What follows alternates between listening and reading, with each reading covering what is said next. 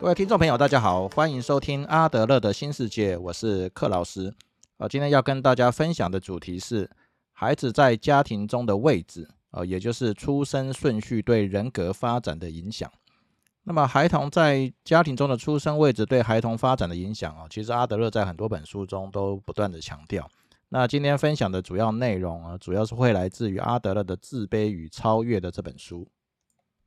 那么，孩子在家庭中的位置哦，也就是阿德勒所说的家庭星座啊。那家庭星座指的是家庭成员中哦每个成员所构成的家庭结构哦，就像是银河系一样。那父母跟子女的关系就像星座一般，那彼此形成该家庭特有的星座啊。比方说啊，你跟你的爸妈比较亲近，那你们三个人就形成像猎户座的腰带。那你的弟弟跟妹妹可能比较叛逆，那么各自也不往来。呃，就一直在躲着你的爸爸妈妈哦，他们两个就像是猎户座的左脚跟右脚哦，所以看每个家庭成员彼此的关系哦，就像是看星座图一般哦，各自不相同哦。那为什么在同一个家庭出生的孩童哦，他们日后的发展可能有着截然不同的状况呢？那么阿德勒认为哦，这跟遗传其实没有什么关系哦，反而是孩童在家中的出生顺序哦，会对一个人的性格发展产生深远的影响。那阿德勒就把这个孩童的成长比喻成树木的幼苗的成长啊。如果在一片树木种在一起，那每棵树都有不同的处境。比方说，一棵树由于得到的阳光跟土壤可能比较多的呃比较多的养分哦，可以迅速的成长。那么它的壮大就会影响到其他所有的树木的生长。那这棵成长着很好的树木，可能就会遮蔽了其他树木的阳光。那它的根可能就会四处延伸。那么吸走了它的养分，哦，其他的树木就有可能营养不良，而长得特别别的矮小。那家庭中的孩童的成长过程，哦，就跟树木的幼苗生长在树林中的状况是类似的。哦，简单的说，就是家庭的资源有限，啊，这所谓的资源通常指的是父母的关爱，哦，所以孩童就要设法争夺这些有限的资源。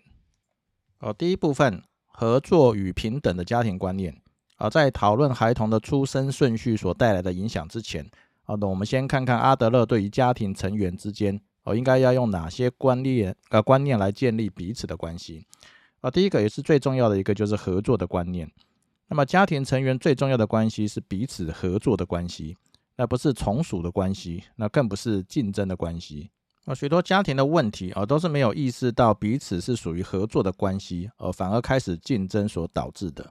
那孩童最早体验到人与人之间的合作关系，啊，就是父母之间的合作。那如果父亲跟母亲竞争家中的主导权，那竞争小孩子的关注度，那导致小孩子被迫要选边站。那或者是小孩之间彼此竞争父母的关注，或者是竞争家庭中的资源，比方说金钱等等，哦，或者是有祖父母、外祖父母或其他的亲戚加入战局。那家庭就会变成是一个大的战场啊！大家可以想象一下哦，在这样的环境出生的小孩哦，在这样的环境成长的小孩会变成什么样子哦？所以父亲跟母亲是不是能够合作哦？是不是能够就就家中的各项事务以合作的方式来达成共识哦？就会变成是孩童学习跟模仿的对象，也就是孩童日后可否与他人合作的关键哦。第二个重要的观念就是平等的观念。呃，如果没有平等，我就很难达成合作。那怎么样才是平等呢？那阿德勒提到，如果家中没有权威啊，那么真正的合作必定会出现。另外，非常重要的是，哦，父亲或母亲都不不应该在孩子中间表现出某种的偏爱。哦，如果孩子们感觉不到平等，那么也就很难培养出与他人合作的能力。那如果男孩或女孩都感觉不到平等，那么两性之间的关系就会继续出现重大的困难啊，比方说偏爱男生或者是女生。那我们就要来看一下父亲跟母亲的平等。那么阿德勒认为，呃，西方文化中没有特别重视母职，那这可能是我们当今社会上存在的最大的问题。那么他认为，呃，女性对于母亲这一个角色的态度，呃，将影响着整个人类社会的发展。那不过呢，却很少人正视它。呃，主要是由于女性在生活中的地位被严重的低估，或者是被认为是次要的，那么产生了严重的问题。那么阿德勒认为，如果女性在家持家做家事，呃带小孩，而没有外出工作赚钱，这是由于两性分工的关系，而并不是因为能力的关系，而更不应该被视为在家中的地位比较低下。哦，只要女性的地位受到歧视啊，那么婚姻的生活和谐也会被摧毁。那更不要说对家中孩童的发展将产生严重的影响。另外，阿德也提到，那不应该在家中过分强调哦特定家庭成员的成功。比方说，如果父亲非常的成功，或者是才能出众，那么孩子会觉得自己永远都不可能获得如父亲般的成就。那在他们的成长过程中，将会充满了挫折感。啊，这个就是为什么有些知名的人士的子女，而会成为心中父母永远的遗憾。啊，所以阿德勒认为。呃，即便父母呃在自己的行业中很有成就，那么也不应该在家庭中过分强调他们的成功哦，否则就有可能阻碍他们孩子的发展。哦，对于孩子们的成就也同样的适用哦。假设有一个孩子一枝独秀，那么他就可能夺走了父母大部分的注意力。这个对于这个孩子而言当然是件好事哦，可是对于其他孩子来说哦，就有可能会造成憎恨哦，憎恨这种差别待遇，那就有可能导致无法与这个一枝独秀的孩子竞争，呃，转而去追求一些不切实际或没有任何用处的方向，来获得父母的关注。哦，第二个部分，最大的孩子，我觉得是老大。那老大是指家中最大的小孩。哦，那所有的老大都会经历一个非常特殊的时期。首先，他会是家中唯一的孩子，那么他会处于独子的状态一段时间，然后他就要被迫让自己适应老二出生之后的新环境。哦，在这样的情况下啊，通常老大会有严重的剥夺感。那因为第一个出生的孩子哦，曾经拥有过全家人的关注，而且是备受宠爱。那突然间他就发现自己被剥夺了原有的地位。那原本可以独占父母的关爱哦，但是弟弟妹妹出生之后，就必须要跟他们分享父母的关爱。那么这样的改变常常造成很大的影响。那么很多的问题儿童哦，神经质患者或者是犯罪的问题哦，都源自于这样的一种环境。阿德勒就有提到，以他个人在欧洲跟美国的经验来看，那发现大部分的问题儿童都是长子哦，就是老大。那接下来第二个问题的族群就是幼子，就是老幺哦。这些极端的地位哦，也造成了极端的问题哦。虽然后来的孩子也可能以同样的方式而失去自己的地位，但是因为他们的感受就不会像老大这么强烈呃。主要是因为他们已经体会过与另外一个孩子哦，就是老大的合作。哦，那么如何避免老大有这种剥夺感呢？哦，主要是父母要设法让老大呃为弟弟妹妹的到来做好准备。那要让老大感受到哦，在他们身上的感情跟关注不会减少，也要让他们知道他们的地位并不会发生变化啊。不过阿德勒提到，哦，通常父母都没有帮老大做好这些准备哦，所以当老二出生后。那确实呢，就会从老大的身边夺走了父母的关心、爱护和欣赏。那他们就开始试着将父母拉回自己的身边，啊，就会努力来思考如何来重新获得母亲的关爱。那一个小孩子要如何获得母亲的关爱呢？那就会想出各式各样不适当的行为。那由于在幼童的时候并不了解社会文化、法律等等的问题，哦，所以也不会了解哪些行为是适当的，哦，哪些是不适当的。哦，也就是说，他只要能用的招数，能够吸引到母亲的关注的，哦，都是好招，那就有可能会想办法让父母担心，哦，或者表现出一些，呃呃，跟母亲对抗的这种状况。哦，假设这时候母亲回击了，那么这些孩子就会变成非常的焦躁，变得难以控制，刻薄哦，或者是不守规矩。哦，他们与母亲作对的时候，哦，父亲常常会给他们一个机会，让他们重拾之前的宠爱的地位。哦，所以他们会对父亲越来越感兴趣，哦，并且努力赢得父亲的关爱，哦，所以呢，最大的孩子哦，常常更喜欢父亲，哦，并且向父亲那方倾斜，哦，所以只要看到小孩子就通常是老大比较喜欢父亲的话，就代表他跟老二竞争的时候遭到了挫败。如果没有好好处理好老大相对剥夺感的时候，那老大可能会产生以下的性格特征，啊，比方说持续的斗争跟反抗。哦，由于这些孩子已经培养了自己的斗争跟反抗能力，哦，在任何情况下，他们就会持续的来斗争。那这样的斗争可能会持续很长一段时间，哦，有时候会整，有时候可能是整一辈子都在处在这种斗争的状况。那如果老大已经争取到一个良好的位置，哦，那他就会怀疑那些想要取代他位置的人从后面追上来，啊，也就是他们的弟弟妹妹，有有可能会从他的呃把他的位把他从位置上拉下来。哦，所以这个时候老大的脾气就会比较乖戾，那可能会沉默寡言，那有可能不太容容易融入到他人之中。那这个时候他就会训练自己来适应孤独。那另外一种性格特征就是喜欢回顾过去的光荣时代时光。那假设斗争失败了啊，那这种孩子的所有的行为跟言辞哦，都可能会指向过去，他可能还是众人宠爱的那段时光，所以他喜欢回顾过去哦，谈论过去。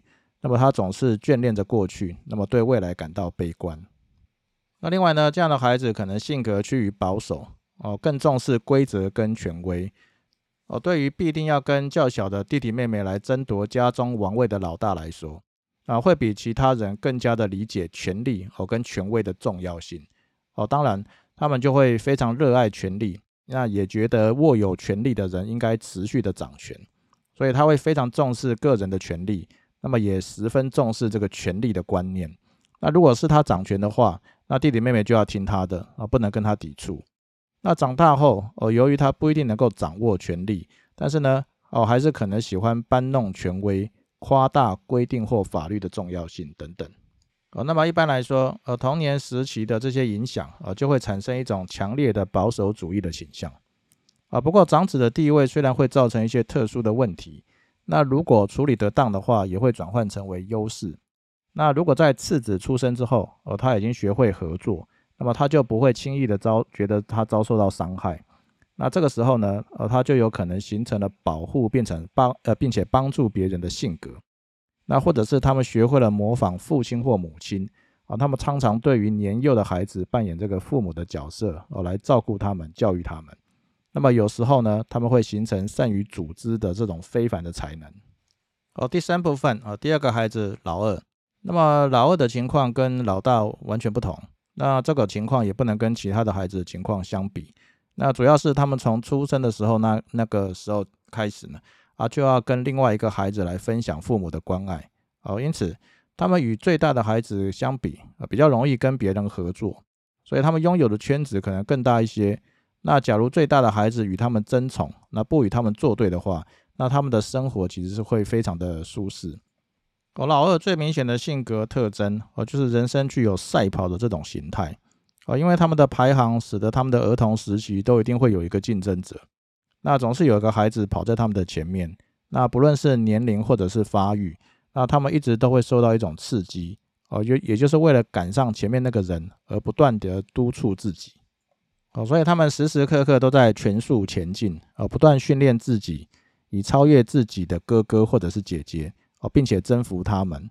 那即便在他们长大之后，哦，离开了这个家庭。那么他们常常也会找到另外一个竞争者，那么将自己与那个他们认为有更拥有更多优势的人来做比较，并且试图打败他们。那么假设老二发现，呃，他永远没有办法跟老大来做竞争的话，那么老二的人生目标总是可望而不可及，那以至于他一辈子都可能会感到痛苦不堪。那假设老大是男孩子，哦，老二是女孩子的话，那这样的排行将会造成极大的困扰。那主要是这个老大，他会一直承受着被女孩子打败的威胁哦。那么在当今的社会中哦，如果哥哥被妹妹打败的话，这可能会被当成是一种严重的羞辱哦。所以因此，这种情况，男孩子跟女孩子之间的竞争哦，会比同性更为激烈哦。那在这样子的竞争中哦，女孩子天生会比较有优势。那主要是在十六岁之前。那妹妹的生理跟心理的发展都会比哥哥哦，男孩子还更快。那通常的情况都是哥哥放弃了争斗，那变成懒惰而且心灰意冷，那他就会开始用恶作剧或者是呃其他的手段来攻击妹妹哦，比方说吹牛或者撒谎哦。那么要如何来避免这个老大跟老二之间的这个斗争呢？竞争呢？那主要是刚刚呃这前面提过的哦，让家庭成为人人平等。哦，而且成员之间相互合作的地方，那不要让小孩子毫无根据的认为哦他有敌人哦，并且花时间跟他斗争，那么这样才能够避免严重的后果。哦，第四部分，哦家中最小的小孩哦，也就是老幺，那除了最小的孩子之外，那其他小孩子的地位都有可能被威胁，那只有这个最小的小孩哦，永远都不会失去自己的地位哦，所以他们一直都是家家人的宠儿。也是最被迁就的孩子。哦，那么老幺的优势在于他们会受到众多的刺激，那么他们会遇到很多的竞争，所以最小的孩子常常会发展的特别好，那也要比其他的孩子进步的更快，然后把其他的孩子远远甩在身后。哦，因此哦，最小的小孩通常都是整个家庭的支柱。哦，他们身处在一个非常有利的环境，哦，主要是来自于父母跟兄弟姐妹的帮助。那么还有许多许多的事物哦，可以刺激激发他的野心和努力啊，同时又没有人从后面攻击或分散他的注意力。哦，前面有提到啊，问题儿童的第二大族群，也就是由老幺所组成的。那为什么呢？因为老幺最主要的问题就是他受到了整个家庭的溺爱，那可能永远没有办法独立哦，最后变成了那个被宠坏的小孩。这使得他们缺乏通过自己努力来获得成功的勇气。哦，这样的老妖通常都有着各种雄心壮志哦，但是都是非常的懒惰。那由于野心太大哦，以至于让人家看不到有实现的希望，所以自然容易心灰意冷。那么再加上家庭成员的溺爱，那无法培养出这种受挫的勇气。哦，因此懒惰就会成为老妖的避风港。那么大家可能会说。哦，要不是老幺这么懒惰的话，哦，早就可以超越他的哥哥和姐姐了。但实际上呢，就是懒惰其实是野心加上丧失勇气所得到的结果。哦，第五部分哦，独生子女以及家中只有一个男孩或女孩。那么独生子女呢，也有他们专属的问题。那他们也有竞争对手。那这个竞争对手既不是哥哥姐姐，也不是弟弟妹妹。那么他最主要的竞争的感觉是来自于他们的父亲。好，所以一般的独生子女一般会得到母亲的溺爱，那母亲呢会害怕失去这个孩子，而就会想要一直保护着他，结果呢会让小孩子发展出一种恋母情节。那如果严重的话，那还有可能想要将父亲逐出这个母亲跟独生子女的小圈圈之外。我要如何来避免上述的恋母情节发生呢？那只要是父亲跟母亲哦能够相互合作。那么让孩子对父亲跟母亲双方都感兴趣，那么这样的情况哦，有可能就不会发生了。那另外呢，独生子女通常会害怕自己有弟弟跟妹妹，所以父母的朋友可能开玩笑说：“哦，你要你会有弟弟跟妹妹喽？”那他们就会觉得不高兴这样子，因为他们非常不喜欢这种预言啊，因为他们一直都想要成为众人关注的中心哦，他们认为这是他的权利。那如果他的自己的地位受到了挑战，那么他们可能就会觉得自己难以应付，因为在以后的生活中，呃，当他们不再是关注的中心，那他们就会出现很多问题。啊，那如果家庭中的年呃孩子的年龄差距比较大的话，那每个孩子都会拥有一些独生子女的特征，那这种情况哦也不是很理想。哦，那么再来看一下家中只有一个男孩哦，或者是只有一个女孩的特殊情况。那假设家中只有一个男孩的话，那其他都是女孩子。那这个男孩的日子将会不太好过。那如果父亲大部分的时间都没有待在家里，那么他可能面临的情况就是完全是一个女性的环境。那他的感受可能会跟其他的孩子不一样。那成长的过程可能会感到很孤独。那假设家中的女性都联手起来对付他的话，那这种情况可能就更更为严重。哦，如果他不是家里最大或最小的小孩。也就是排行在中间的话，那他的地位可能就会更为低下哦。主要是他必须要承受两头的攻击。那如果他是家中的孩最大的孩子的话，哦，可能会遭遇到另外一种风险哦，就是后面的女孩子会成为他强劲的对手。那么他如果是最小的小孩的话，那就有可能会得到家中所有人的溺爱哦。那么在一群女孩子中，唯一的男孩。哦，在成长的过程中，可能会逐渐倾向于拥有女性的品味，也就是说，他会用女性的视角来看待他的生命。那反过来说，他也可能强烈的反抗这种气氛。那他会非常重视自己的男子气概，哦，因此，哦，他可能常常保持着一种防御的心态，然后下定决心而不受制于女人的掌控。所以呢，他就觉得他必须坚持自己的个性跟优越感。那么这可能会造成家中长期的呃处在一个紧张的情绪，所以他的发展可能会走向极端哦，要么他就会变得非常强大哦，要么他就会变得非常的软弱哦。那么要如何来解决上述的问题呢？那么阿德勒就提到说，他如果如能够积极的参与社会的生活，哦，也就是结交家庭以外的其他的孩子，那么这样的问题就能够获得解决。那同样的，如果一个女孩子在男生堆里面长大的话，那她的发展要么就非常的具有女性的特质，要么就可能非常的有男子气概。那么通常她的一生都会受到不安全感跟无助感的折磨。好，第六部分，孩子的年龄差距多大最适合？哦，因为常常有人问阿德勒说。你觉得男嗯呃孩子的年龄差距多大最为适合？那阿德勒就提到说，就他的经验来看啊，他会说最佳的年龄是三年，因为三岁大的孩子已经能够跟别人合作，那他们已经能够明白家里还有另外一个孩子的话是什么样的情形。但是如果只相差一岁半或者是两岁，那他们呃就不能够跟孩子讨论这个问题，因为孩子可能也听不懂他们的讨论，所以因此。我们就不能够帮这个孩子做好他应该要有的准备。好，另外阿德勒也提到，那上述所说的出生顺序啊，并不是孩子人格发展的绝对因素。那么所谓的出生顺序，也不是要考虑到的是整个整体的环境，那也不是只有出生的那个顺序而已。意思就是说，并不是出生在第二第二的孩童就会出现老二的性格。那比方说，老大出生很多年之后，哦，老二才出生。哦，这个时候老二的成长环境哦就有可能比较像是独生子女哦，主要是因为哥哥或姐姐不会把他当成竞争对手，那反而是哥哥或姐姐可能会比较像是父母的角色哦，来照顾这个老二。那假设在一个大家庭中哦，也许老大跟老二接连出生，那么一段时间之后哦，第三个孩子才出生，那么接着又生了两个小孩，那么第三个孩子哦，就可能表现出这种老大的那个性格特征。哦，最后阿德勒提到，哦，当他研究成人的时候，哦，总会发现童年的遭遇在他们身上身上留下了一定的影响，而这种影响常常会持续一生。